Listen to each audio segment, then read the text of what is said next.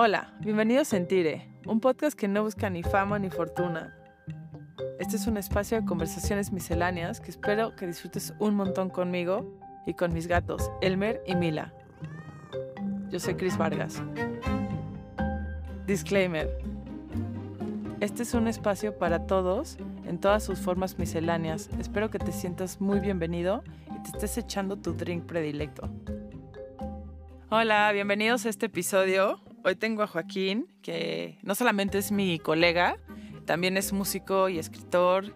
Y la verdad es que, bueno, le encanta, le encanta el olor del café. El estar así acariciando el pelo de sus gatos es otro de sus grandes momentos deliciosos. Si le das un saborcito como de naranja o cítricos por ahí también le va a gustar muchísimo.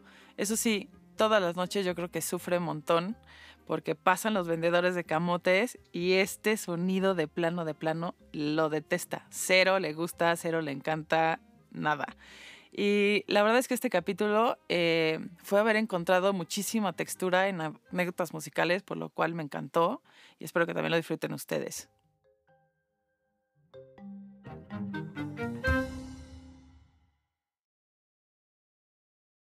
Joaquín, bienvenido, ¿cómo estás? Hola, muy bien, muchas gracias. De mi parte, la primera pregunta sería cómo llegaste a la música, ¿no? No sé si desde inicio estudiaste música, no estudiaste música, si estudiaste algo más, porque luego veo que hay muchos caminos que han sido interceptados como por otras cosas y, y bueno, eso me parece como también muy fascinante y de eso se trata esto, ¿no? De los haceres en la vida. Está buenísimo. Pues sí, soy Joaquín García, de hecho estudié psicología Ah, pero pues soy músico. ¿Qué puedo decir? La música siempre ha tenido un papel súper importante en mi vida. Desde que soy muy, muy niño, me acuerdo de mi hermano Vicente, que es bastante mayor que yo, o de mi papá poniéndome los Beatles o, ¿sabes?, las bandas con las que crecí, que siguen siendo muy importantes para mí, y cómo eso se volvió como, no sé, después de muchos años lo identifico como que no son ideas en tu cabeza, sino que es como forma de tu perspectiva o de cómo ves el mundo. Entonces sí, siempre tuve como la música muy cerquita. en la adolescencia tenía bandas. Este, cuando se acababan esas bandas yo escribía canciones como en el, en el sótano de casa de mis papás. Y cuando estaba en la carrera de psicología en segundo semestre, conocí a la gente con la que hicimos Pedro y el Lobo Discos. Ajá. Que fue una disquera eh, ahí grabé mi música, empezamos a hacer conciertos, sesiones, eh, medios, distribución, todo, o sea, como todo lo que tuvo que ver con música, entre pocas personas lo fuimos haciendo, que estuvo increíble y duró muchos años. ¿Cómo fue que en un momento dijeron, ok, tú y estas personas que estaban en psicología, te las topas en tu vida? ¿Y cómo es que llegan compas que, y cuántos son? Como para darnos una idea cuántas personas estaban jalando los hilos para hacer qué, ¿no? Un poco. Eran cuatro ellos, ¿no? Eh, de los cuales así seguimos, cuatro ellos que yo conocí, bueno, tal vez cinco, si consideras a Pedrito de que también es un gran artista. Eh, em, pero ellos ya tenían la idea de hacer un estudio, ¿no? Como que no tenemos la idea de hacer una disquera. Nosotros queríamos hacer cosas, ¿no? Y teníamos música increíble entre nosotros. Ellos me conocieron a mí, confiaron en mis canciones como súper instintivamente. Em, y yo con ellos también. Y pues fue una cosa súper natural y súper, ¿qué te digo?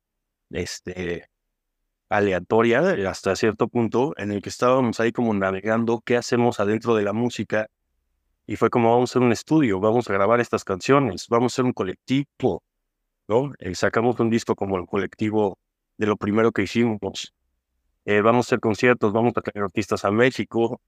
Ya conocemos muchos artistas, vamos a una disquera, ¿no? Vamos a representarlos en Latinoamérica, vamos a buscarles oportunidades, ¿no? Pero pues fueron a través de los años, súper orgánicamente entraron y salieron personas. Pero en verdad, pues los que hemos estado ahí todo el tiempo somos Pablo, Diego y yo. Ah, qué Wow, o sea, tres. Sí, seguimos siendo tres. Obviamente el equipo ahorita pues es muy diferente, se dedica a cosas muy diferentes que cuando empezábamos y solo usábamos el teletransportador para fumar. Ajá.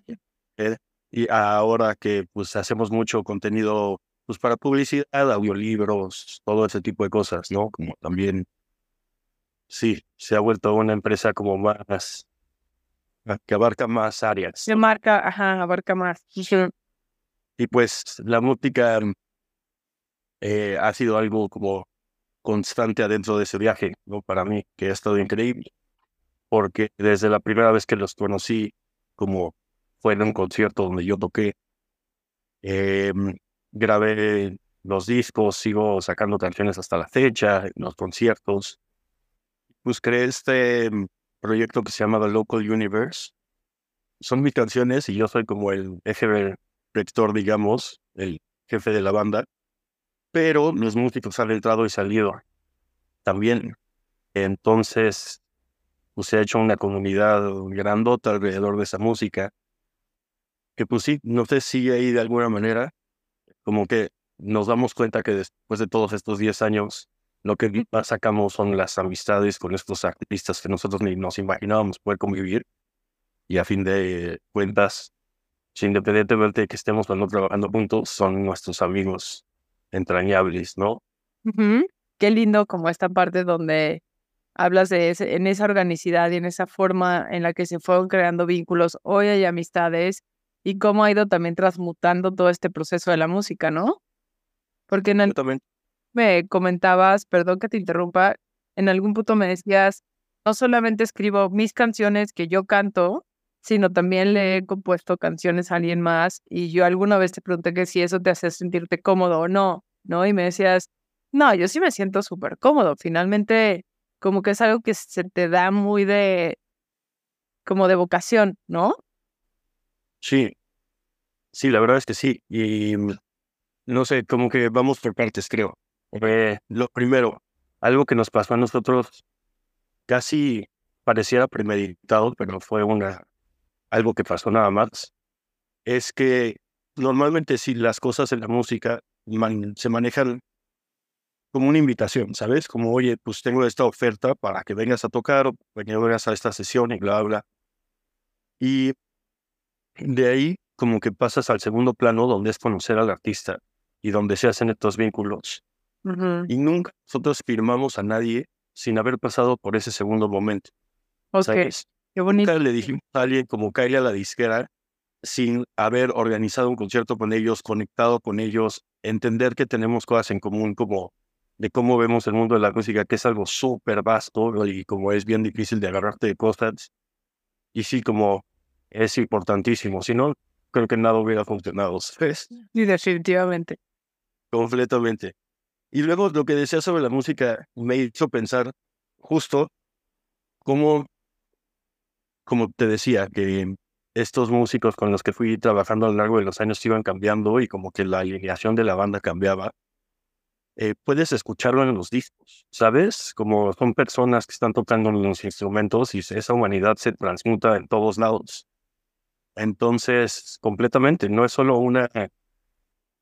O sea, yo no soy ningún genio musical que en partituras tiene todo cerradísimo de cómo deben ser para nada, son casi casi experimentos de...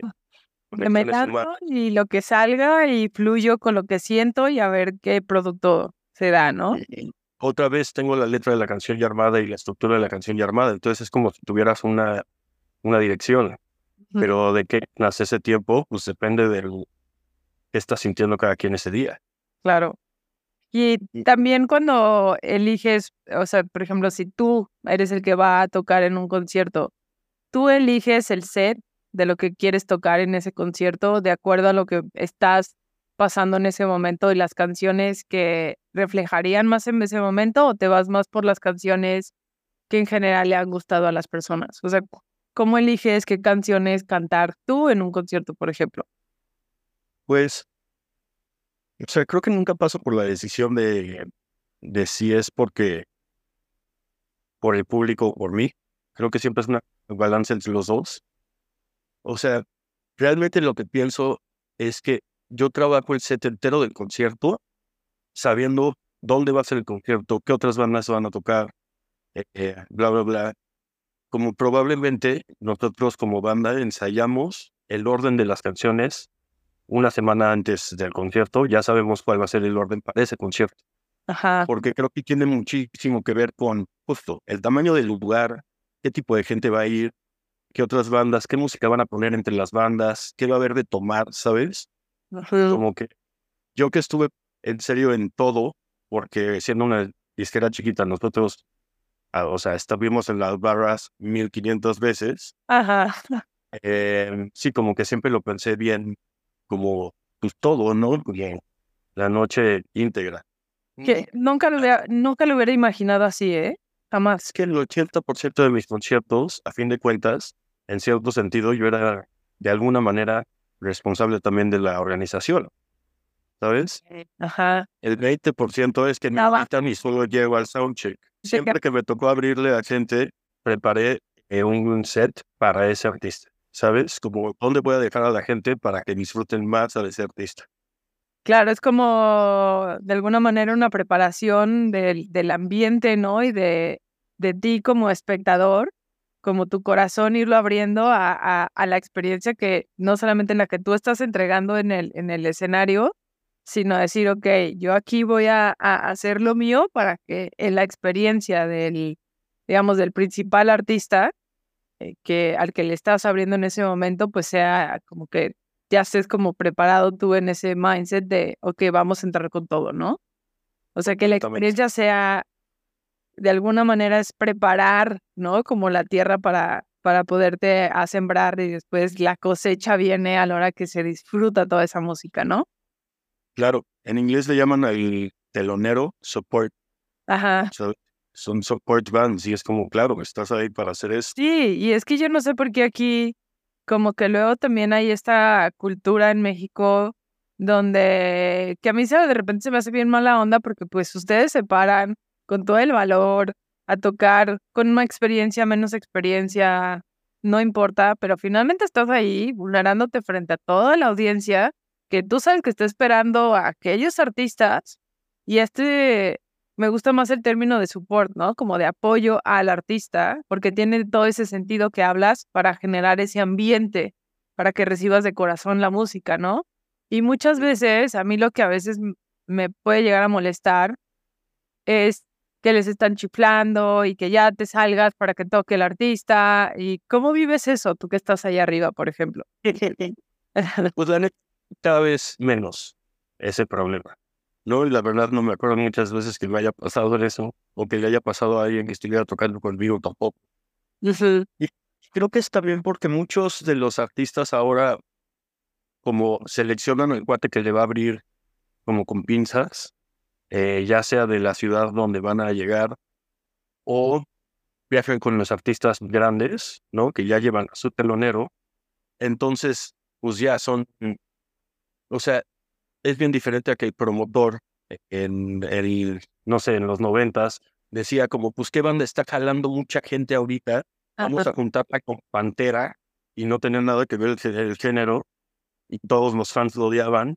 Ahora que ves a pues, dos artistas que hasta se quieren, ¿sabes? Viajan Exacto. juntos. Entonces, y yo creo que, el público también ya está más abierto al telonero en general porque ya no es tanto el promotor, sino de, del arte de la noche otra vez. Exacto. Y justo, bueno, creo que esto ya enlaza como el anécdota donde yo te conocí o te vi por primera vez sin saber que algún día te iba a conocer en persona.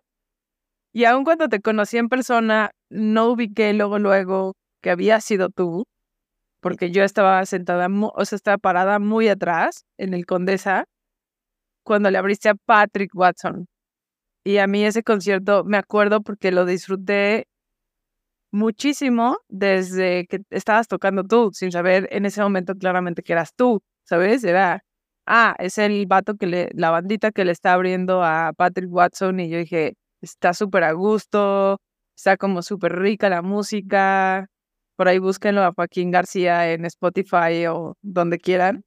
Y yo me acuerdo que se me hizo como súper lindo y lo disfruté muchísimo. Y ahorita que estás explicando esto de preparar para, sí te puedo decir que preparaste para un gran concierto porque no solamente disfruté a los teloneros, sino a este apoyo que claro que le dieron a, a, a Patrick Watson en ese día, que la noche fue espectacular. O sea, yo lo recuerdo como a las mejores noches y mira que la Ciudad de México puede darte estos grandes conciertos de, de pe a. Y no estoy diciendo, pero esa noche yo personalmente, Cristina Vargas, lo disfruté muchísimo. Y después cuando por alguna razón salió esa anécdota, que dije, ay, claro, fuiste tú el que le abrió a Patrick Watson. Fue como bien lindo porque me acuerdo del sentimiento que justamente fue muy lindo el set que le elegiste o eligieron para, tomar, para tocar esa noche, porque definitivamente empató perfecto con, con el concierto de, de Patrick, ¿no? Entonces, pues no sé, se me hace como súper lindo, no sé si quieres platicar eso, si se te hace como a lo mejor muy para ti como muy show off o como presumido, pero, pero a mí se me hace una, una anécdota como muy chistoso porque vuelvo a lo mismo, nunca sabes quién llega a tu vida y cómo llega a tu vida y como que este tipo de cosas que yo disfruto mucho los conciertos, eh, pues no sé, sí, como groupie si quieres, pero se me hizo súper lindo, ¿sabes? Porque rara vez, como tengo muy mala memoria de nombres, me acuerdo pero después platicando contigo y que dimos con ese de que, ah, sí, tal, cuando te pregunté y me dijiste, sí, sí, sí era yo, y dije, wow, ¿no? O sea, porque sí me acuerdo haberle puesto muchísima atención, eh, porque creo justo que a veces hay mucha discrepancia entre lo que vas a escuchar y quién está como abriendo, y a veces eso sí como que, sí dices, ay, sí, ya que se termine, ya que empiece el concierto de, de a quien supuestamente vas a ver, ¿no?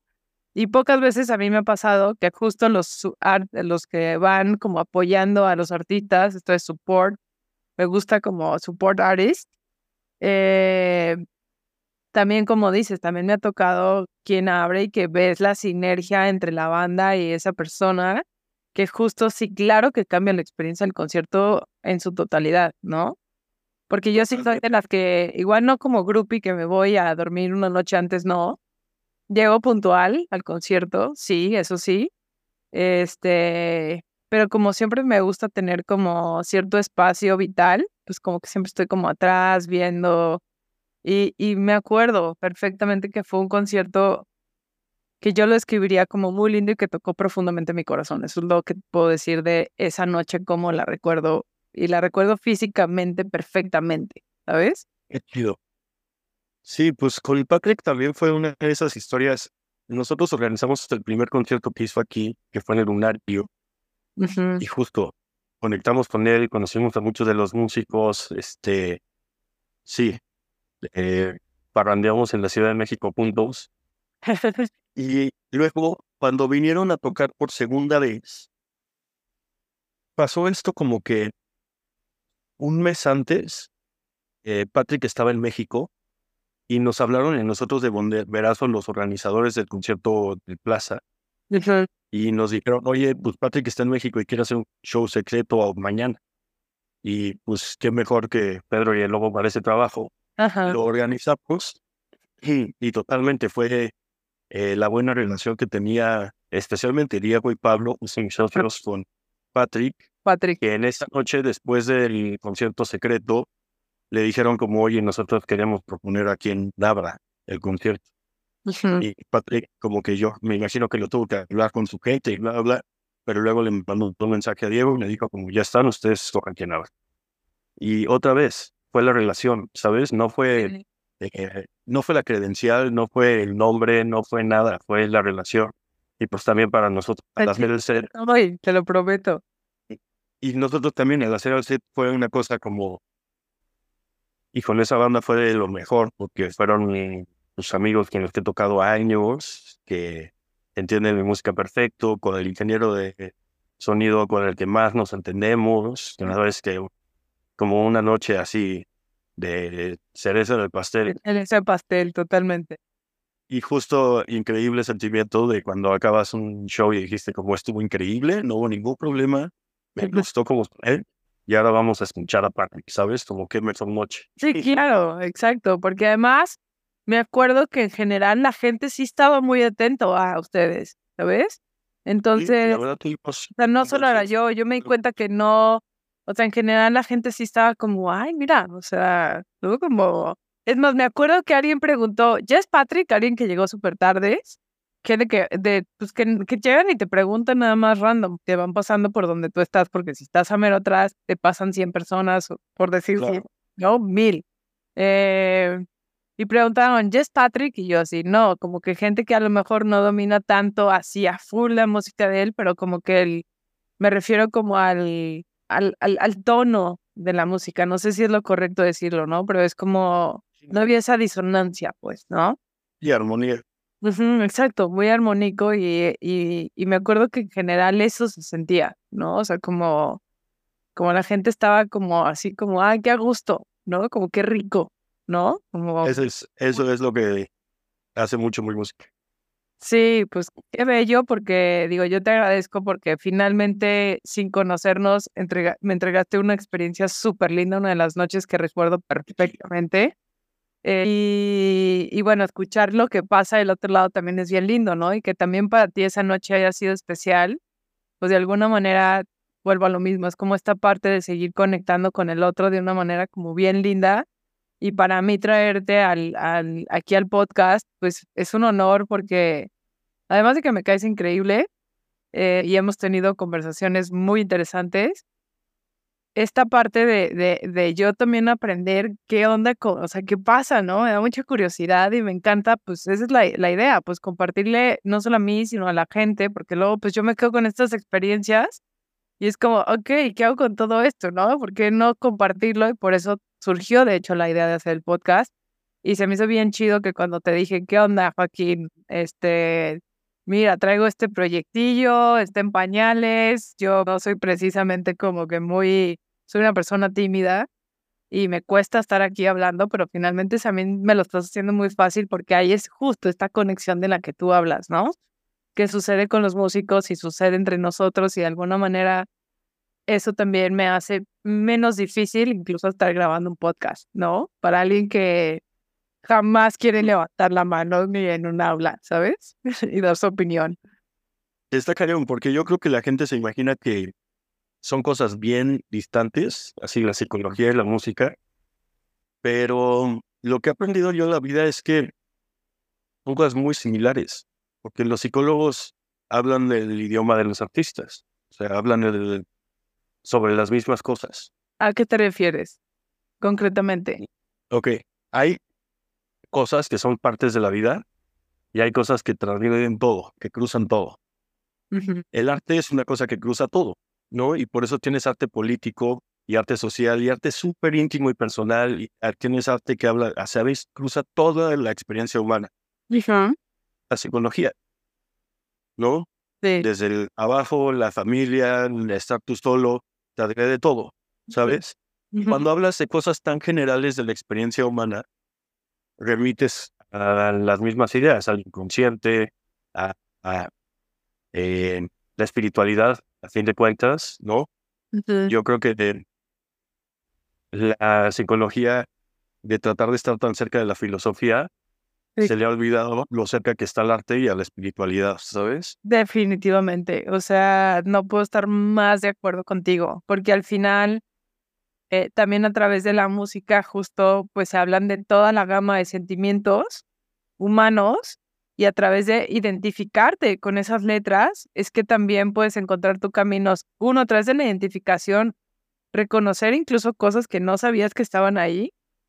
Dos, pues te puede ayudar a tener una catarsis si la necesitas. Tres, desde súper disfrutar y carcajearte y ponerte a bailar, porque hay música que, aunque estés sentado, quieres brincar y, y cantar y música para todos los moods que puedas tener, todos los eh, humores, todos situaciones. Las formas de pensar, ¿no? También. Si quieres bien budista, bien filosófico, están los Beatles. Pero si quieres ponerte bien político, ¿sabes? Está Bob Dylan y aprendes cosas.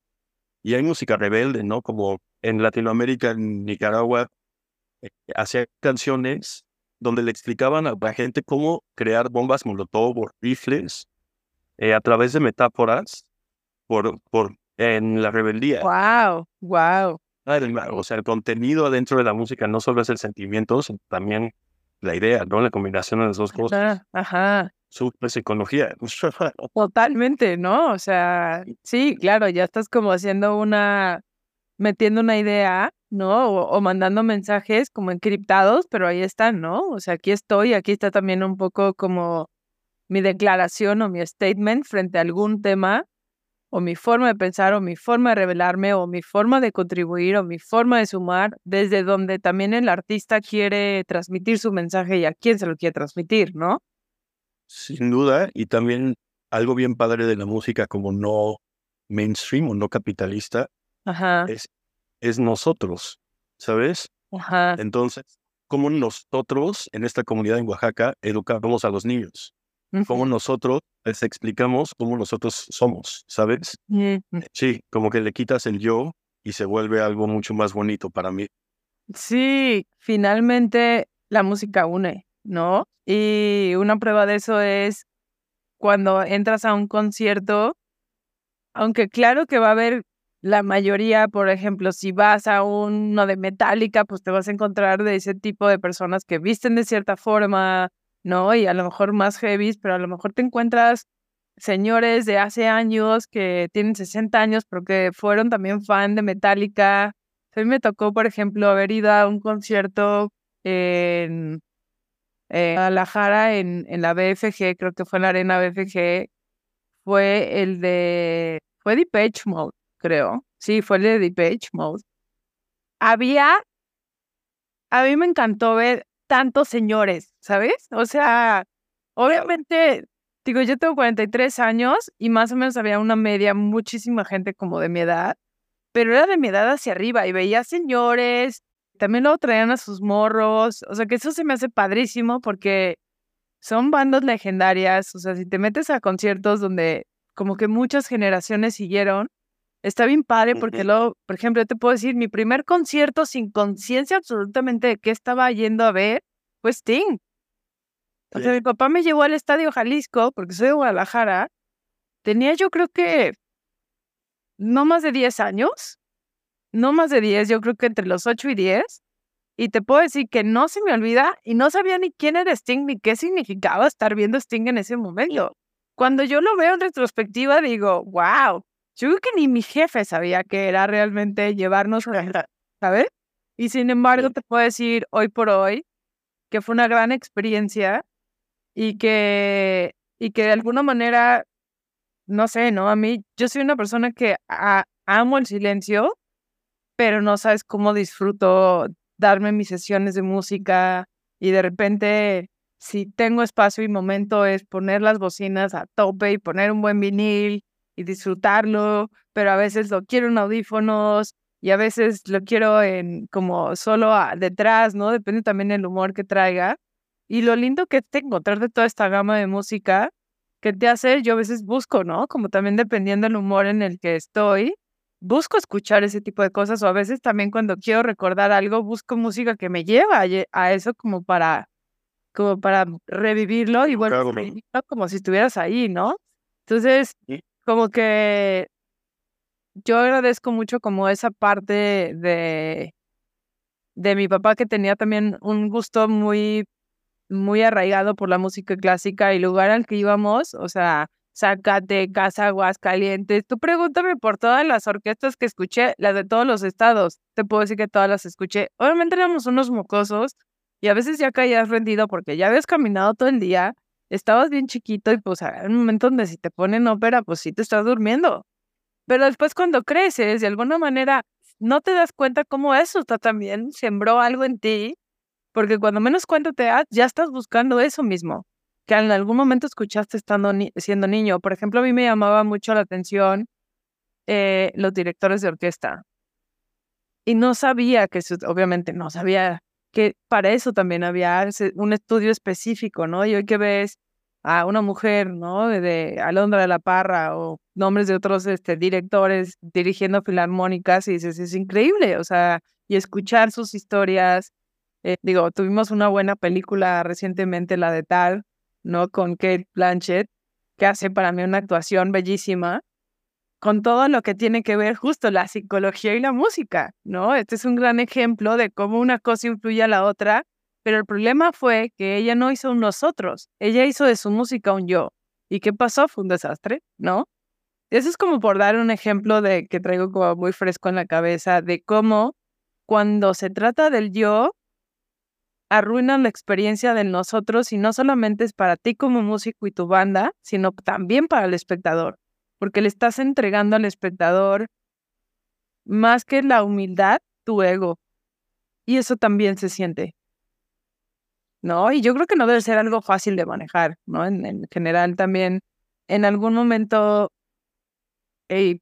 casi estoy segura que vas a decir, no, Chris, yo no fui famoso, pero bueno, tener gente aplaudiéndote, más de tres personas, en algún lugar, a lo mejor en nombre mucha gente podría obviamente conocerte menos que a Patrick Watson, pero finalmente la gente estaba escuchando y estaba con su corazón abierto ahí. Digo, yo soy mala con los nombres, pero si me hubiera quedado con tu nombre, inmediatamente te hubiera googleado y probablemente más rápido hubiera captado que eras tú. Y sin embargo, después la vida me fue trayendo ese recuerdo y llegué a tu música cuando llegaste tú, pero nunca me dijiste, ni fue una carta con la que, ay, yo le abría a Pratic Watson. Incluso me, o sea, recuerdo haberte preguntado como, oye, Joaquín, te puedo preguntar eso porque para mí es toda una anécdota, a lo mejor para ti no, pero desde ese lugar, ¿no? Y donde en ese momento eran ustedes tocando, dándonos al público algo, pero al final, claro, a la hora que yo me conecto contigo, ya somos un nosotros. Y aunque yo soy la que está recibiendo lo que tú estás haciendo, deja, o sea, esto donde hablas, donde somos todos los que hacemos el concierto, claro, porque si tú estás cantando y te están aguchando, pues hay un cortocircuito, pero en el momento en que tú te encuentras con una audiencia que tiene el corazón abierto, aplaude y canta contigo, pues debe sentirse como súper lindo porque justamente es la esencia del, del nosotros, ¿no? Claro. Y te digo, sin lugar a duda, los mejores conciertos más importantes que he ido en mi vida, yo he ido como espectador, obviamente. Em, justo lo que decías, como yo cumplí un sueño muy cabrón, que fue ver a Leonard Cohen, con que crecí escuchando su música con mi papá toda la vida.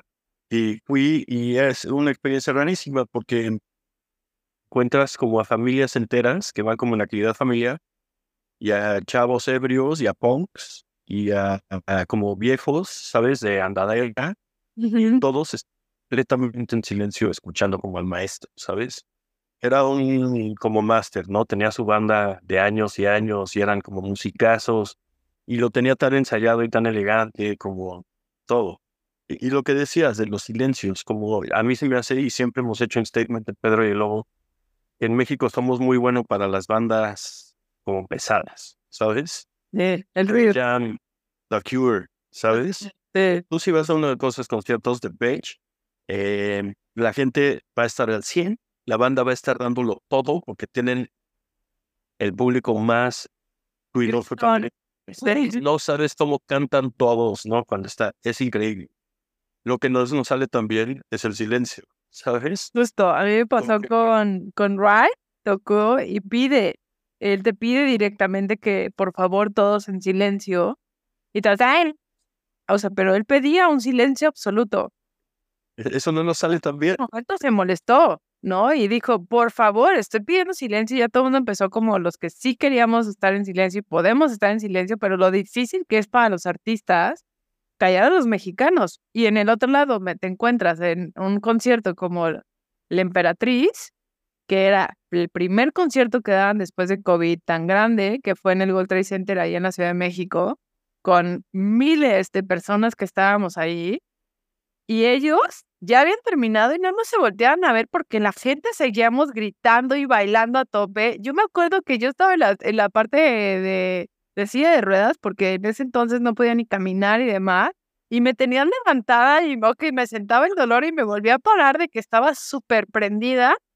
Y, y me acuerdo que la chava, no recuerdo el nombre ahorita de ella, decían, wow, ¿no? O sea, no tenemos mejor público que ustedes porque siempre nos reciben, cantan, bailan y brincan y lo dan todo junto con nosotros en el escenario, ¿no? Y eso es bellísimo, eso es una obra de arte. Es, lo mejor que tenemos. O sea, todos, ¿no? Y imagínate así Pearl Jam que pasan sus años en un tour y es como, no, vamos a acabar la gira en la Ciudad de México. Claro. Que ahí se arma y queremos que nuestra familia venga a ver eso. O Robert Smith cumplió 50 años o 60, no estoy seguro, 50, tocando en el Palacio de los Deportes. un concierto de 58 canciones, así de cuatro horas y media, que dices como, no, increíble voces, ¿sabes? Em, pero sí nos falta lo otro, sin duda. Exacto, ajá. Obviamente, pues siempre existe la, la, la otra cara en la moneda y en este caso, pues es que somos gritones por naturaleza y fiesteros y el silencio no es precisamente la cualidad que más se nos da. Sí, es todo un tema. Pues está bien, nosotros hemos tenido momentos, yo me acuerdo cuando trajimos a Valmorea, que es una banda como súper instrumental, eh, post-rock, pero muy tranquilito, bien bonito. Eh, lunario, y estábamos todos preocupados de, oigan, no se van a callar, las personas no se van a callar, es México, y trajimos esta banda súper tranqui, ¿sabes? Acarreamos a 500 personas, porque todavía no habíamos hecho nombre, y cuando acabaron de tocar, oigan, cómo se hicieron al público, y es increíble. Y es como, oigan, no se les hizo muy ruidoso. Y ellos que han tocado en muchos lugares del mundo nos decían como, pues es algo completamente cultural. O sea, Qué yo prefiero esto completamente a un público así en Viena, donde nadie te voltea a ver. exacto, como no, esto es se casa para nosotros. Y fue como, ah, pues también, o sea, hay que celebrar lo que somos muy cañón. Exacto, ¿no? O sea, como sí en momentos se puede volver frustrante porque el artista lo ves molesto o inquieto o incómodo, eh, pero al final está muy lindo también el artista que puede entender que esto es cultural, que no es una grosería, no es nada personal ante ellos, es como estos somos, o sea, el, el, el mexicano que tú adoras en la calle porque es muy lindo, muy servicial y muy buen pedo, pues es el mismo que te vas a topar cotorreando en un concierto, pues, ¿sabes? Y también es algo estructural, Cris, como hay que aceptar que la música desde hace muchos años no hace dinero si no es por la venta de alcohol. ¿Sabes? Bien, ajá. Una banda pueda controlar la venta de alcohol en un concierto, así literal, que solo durante la primera mitad del concierto no se venda alcohol, eh, eh, para ya después, como la parte ruidosa, que ya se abra y no sé qué, pero justo para respetar el silencio, no manches, como yo no me imagino que nadie lo logre. Nadie. No, yo tampoco. motor de mundo. ¿Alguien lo logra? O sea, porque no creo. Exacto, si Pearl Jam se pelea con Ticketmaster y no gana, esa pelea nadie lo ha ganado nunca. Y para nosotros, pues ir a un concierto es una fiesta, es una parranda, ¿sabes? Sí, claro, o sea, excepto los muy pocas personas que no tomamos alcohol por la razón que sea, pero fuera de eso, tú ves las filas de alcohol, de la chela o de lo que estén vendiendo, siempre llenas. Yo soy la, la que siempre se va a formar por las papitas o lo que haya de comer, porque siempre me da hambre, este, porque no tomo, pero la verdad es que sí, o sea, yo veo y, o sea, la gente, incluso todas mis amistades, siempre están con su, con su chela o su drink y pues además son de al litro, o sea, es como, no, no hay más que opción de al litro, o sea, entonces es te hace poner...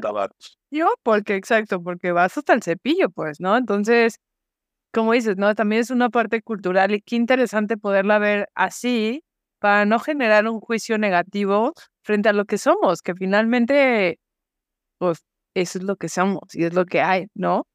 Completamente. Y hay lugares para todo, ¿no? También hay, está chido acordar que hay lugares de jazz y vas y te echas, ¿sabes? no te mucho más mucho y es en silencio. Y luego tiene conciertos en teatro, ¿no? Sí. Y algo pasa con el ser humano que entras a un teatro y te acuerdas de la primaria cuando te educaron como en el teatro, ¿sabes? Ajá, respeto. Otra experiencia para los artistas. Eh, sí, como si te gusta también la música así en silencio, se puede encontrar.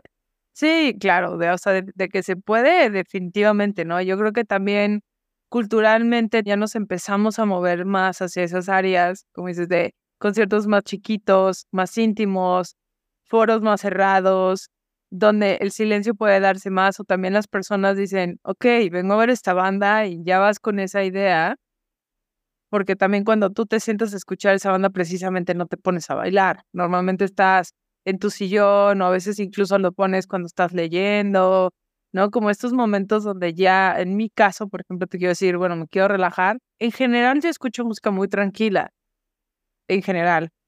Pero eso no quiere decir que no me voy a aprender, por ejemplo, en un concierto de Deep ¿Sí me explicó? O cuando está, ahorita se me fue el nombre y qué vergüenza, porque fue el, el que queda que está haciendo los conciertos de The Wall, de los de... Roger Warner. Ajá, exacto. Entonces, pues claro que hay un momento donde también eso te llega a las entrañas. Yo creo que he llorado en el 90% de los conciertos a los que he ido. Paso mucho tiempo a veces en los conciertos con los ojos cerrados porque me encanta como abstraerme de como de que tengo un montón de gente alrededor y del estrés que eso me genera y me meto solamente a escuchar lo que lo que estoy viendo, sobre todo cuando hay conciertos que no hay mucho visual, ¿no? Y Patrick Watson es un ejemplo de eso. A lo que voy es que bueno, que también cuando hay visuales, también disfruto mucho el visual, ¿no? Pero siempre, siempre, siempre, en todos los conciertos, mínimo sí me voy a aventar un buen rato donde estoy conmigo misma y nada más escuchando la música y entrar en un, en un viaje que la sola música te lleva, o sea, no necesitas ningún, yo en lo personal que no tomo alcohol, pues no necesito como eh, tomar nada que altere, digamos, mi pensamiento y mi sentir, porque soy muy sensible, ya esa sensibilidad que, que tengo en general de hipersensibilidad, de, frente a todos los estímulos me hace como poderme encerrar, abstraerme y solamente recibir la música de estas bocinas que estás escuchando y ¡pum! ¿no? Y es como, y si me preguntas cuántas veces has llorado, también, muchísimas, ¿no? Porque eso es lo que disfruto. A mí no me gustan los tumultos, pero cuando voy a un concierto me mentalizo durísimo, que es la parte psicológica también del que va, y digo, ok, siempre busco un espacio donde no esté muy encerrada y, y me entrego a la experiencia a tope, ¿sabes?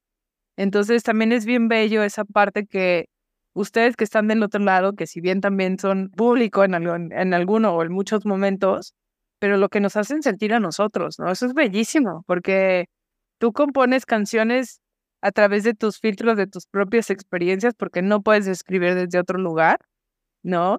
Aunque te inspires en la historia de alguien más, finalmente es como tú traduces esa experiencia para escribir una canción. Hola, espero que se la estén pasando tan chido como nosotros en este cotorreo. A mí la verdad es que ya se me durmieron las piernas, así que necesito pararme de estirar tantito, pero seguimos cotorreando en la segunda parte.